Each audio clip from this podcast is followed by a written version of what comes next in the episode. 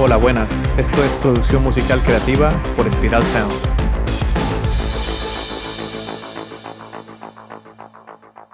¿Cómo hacemos para mejorar nuestro sonido y poder plasmar aquello que tenemos en nuestra mente de forma profesional? Es la eterna pregunta que nos mantiene con vida. Todos queremos sonar mejor y más profesional, pero no sabemos exactamente cómo. Lo primero y más fácil que puedes hacer es consumir mucha música. Al final tenemos a Spotify y a YouTube como aliados.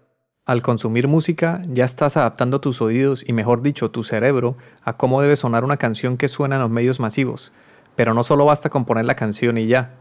Si quieres progresar como músico es importante que analices las canciones, que te preguntes por la emoción que están transmitiendo, que te preguntes, por ejemplo, si hay maridaje entre el bombo y el bajo, o si la caja es seca, o si está llena de reverb, o si se ha puesto una puerta de ruido para eliminar la cola de la caja y así quitar los armónicos. Recuerda que en Spiral Sound defendemos la creación de contenido y por lo tanto, además de consumir, también te impulsamos a crear tus canciones.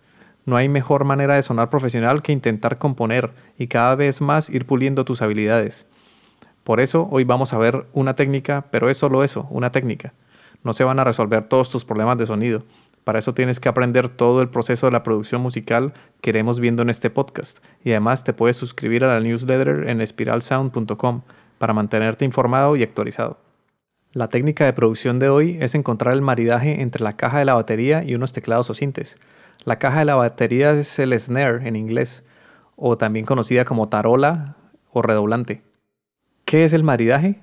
El maridaje es el proceso de unir una comida junto con la bebida que mejor casa con ella. Por ejemplo, elige un vino blanco para acompañar una rica pasta y así realzar el placer de comerlas. La persona encargada de hacer estas recomendaciones a los comensales es el sumiller, pues en nuestro caso vamos a ser los sumilleres de la música. Vamos a tener ese tacto, ese carisma y criterio para detectar, analizar y llevar a cabo una solución y así acercarnos al sonido que estamos buscando. Vas a ver cómo se genera un groove gracias a solo añadir unos acordes a un ritmo y cómo le aportará musicalidad a tus composiciones. Escuchemos esta batería.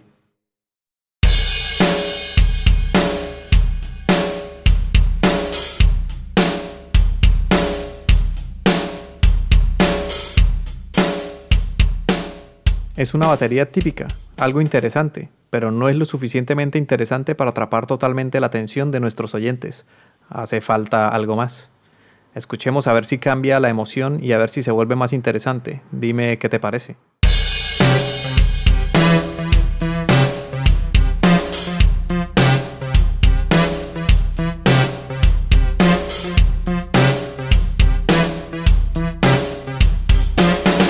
La batería en un compás 4x4, con el bombo en el primer y tercer compás y la caja en el segundo y en el cuarto compás. Aplicaré un poco de compresión en la caja con el objetivo de tener más pegada y una puerta de ruido para quitar un poquito la cola y controlar el armónico de la caja, porque mi objetivo es obtener una caja seca y compacta, con buena pegada y controlada, que no vaya a saturar el búmetro. Escuchemos.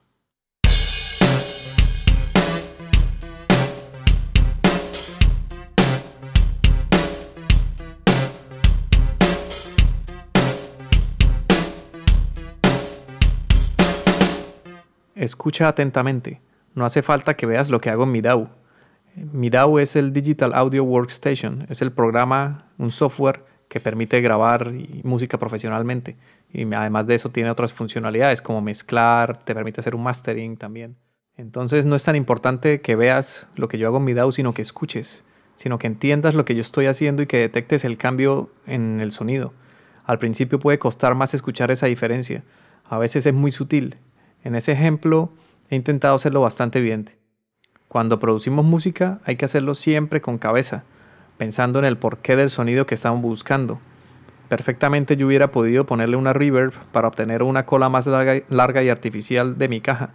Cada movimiento que hago lo hago porque tengo un objetivo y quiero acercarme a ese sonido. Ahora voy a añadir este sonido de sintetizador para que haga juego con la caja y así le damos una musicalidad especial a nuestra batería. Escuchemos.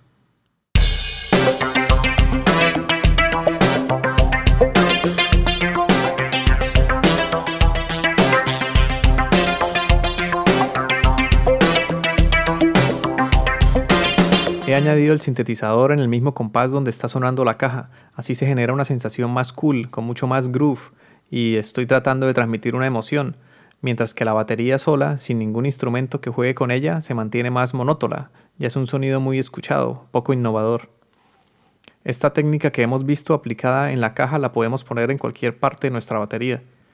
Adicionalmente, podemos sumarle al bombo una línea de bajo para darle mucho más groove y movimiento, o podemos sumarle un sonido bien marciano de sintes a los platos y así generar un espacio sonoro muy original y creativo, o podemos añadir instrumentos en los silencios de la batería. Recordemos la importancia de los silencios en la música y su capacidad de realzar o generar emociones. La ventaja que tienes de aplicar esta técnica es que obtienes un carácter y movimiento originales a tu sonido, además de que al usar este recurso podrás usarlo para inspirarte y generar ideas nuevas. La desventaja es que si no consigues un sonido de cinte que te guste, te puede desmotivar. Pero el truco es insistir y seguir buscando nuevos sonidos, como dice una persona que quiero mucho, paciencia y disciplina. En resumen, si queremos un buen maridaje entre nuestras baterías y sintetizadores, para que suene profesional, no solo puedes aplicar esta técnica con sintes, también se vale poner un teclado, un bajo, una guitarra, una flauta o cualquier instrumento que se te ocurra. Para obtener un buen maridaje entre baterías y otros instrumentos, vamos a imaginar que somos sumilleres y tenemos ese tacto, carisma, instinto y criterio para elegir si vale la pena utilizar esa técnica o bien si cambiamos y probamos algo diferente.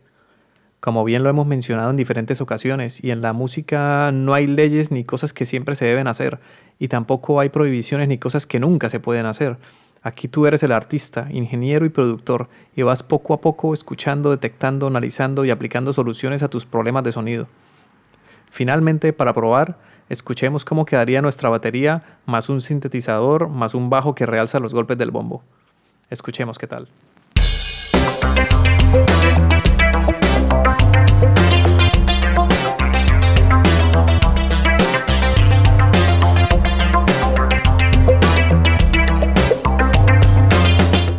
Bien, esa sería nuestra técnica. Espero que te haya gustado. Y también si te ha gustado este episodio y quieres conseguir un sonido profesional, suscríbete al podcast y también a la newsletter en spiralsound.com, donde te daré recomendaciones sobre artistas, plugins, técnicas de mezcla, técnicas de producción y formación para profesionalizar tu proyecto musical. Este podcast ha sido realizado en el estudio Spiral Sound. Puedes escuchar todos los episodios en Spotify, iBox, Apple Music o en tu aplicación de podcast favorita. Encuentra contenido adicional en spiralsound.com. Les habla Ciro Galvis, gracias por escucharnos y compartir este contenido porque así ayudas a fortalecer la cultura.